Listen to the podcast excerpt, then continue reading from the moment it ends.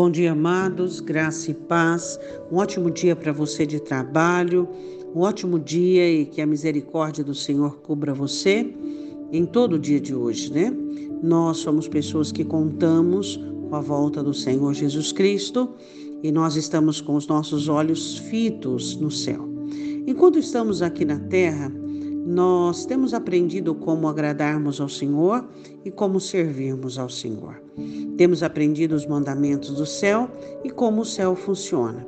Quero falar nesta manhã e neste dia sobre um funcionamento do céu. Em Lucas capítulo 7, versículo de número 38.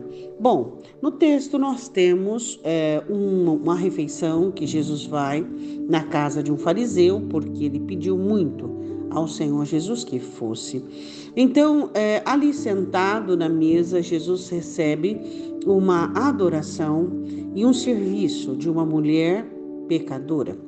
A Bíblia diz assim, em Lucas capítulo 7, versículo de número 38, Estando por detrás aos seus pés, chorando, começou a regar seus pés com lágrimas, enxugava com os cabelos da sua cabeça, e beijava seus pés e ungia com unguento. Quando você olha esse texto, é impossível que você não possa tentar imaginar esta cena. Jesus rodeado de pessoas, pessoas de toda a espécie, pessoas que o amavam de verdade mas também curiosos e também aqueles que estavam interessados em alguma coisa. Simão era um dos curiosos. Ele estava analisando Jesus, observando Jesus. E por essa análise e, e, e essa, essa busca por alguma conclusão, ele não se dá sobre a importância é, daquilo que todo convidado tinha direito é, será que você pode pensar um pouquinho sobre isso? Quando nós ficamos analisando e buscando respostas, nós nos esquecemos daquilo que é correto a ser feito. Você sabia que existem muitos cristãos que ainda estão analisando o Senhor Jesus?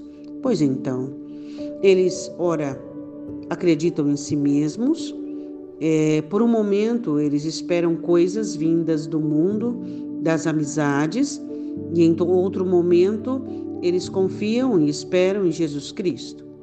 Não existe uma confiabilidade, uma determinação. Não existe uma ação central e integral. Quando nós amamos Jesus e dedicamos a Ele integralmente, nós estamos descansados e por isso nos lembramos de tudo aquilo que o agrada. Lábios puros, uma alma consagrada, um coração integral, uma vida dedicada e assim por diante. Mas quando nós ainda somos ociosos e instáveis, nós simplesmente vamos uh, não nos preocuparmos e vamos, uh, em detrimento disso, nós vamos ser relapsos, negligentes. Foi o que aconteceu com Simão, porque nós sabemos a repreensão dele. Bom, ele foi repreendido por Jesus porque esqueceu é, o cerimonial, esqueceu que se fazia um convidado. Mas aquela mulher não. Aquela mulher tinha Jesus como o alvo central da sua vida e ela não podia esquecer de demonstrar o seu amor, de revelar sua gratidão e de agradá-lo.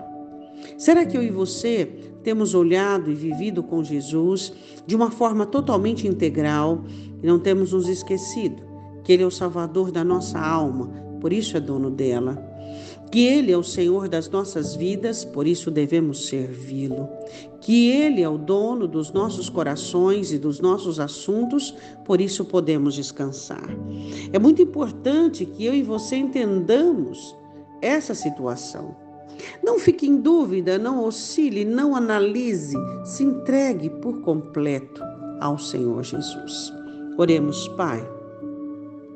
Nós te pedimos em nome do nosso amado e querido Jesus, que a tua graça venha de encontro a todos nós e que não sejamos indiferentes e relapsos ao amor, à dedicação, ao serviço, à entrega, à paixão, à santificação que é digna do meu Senhor e do nosso Senhor.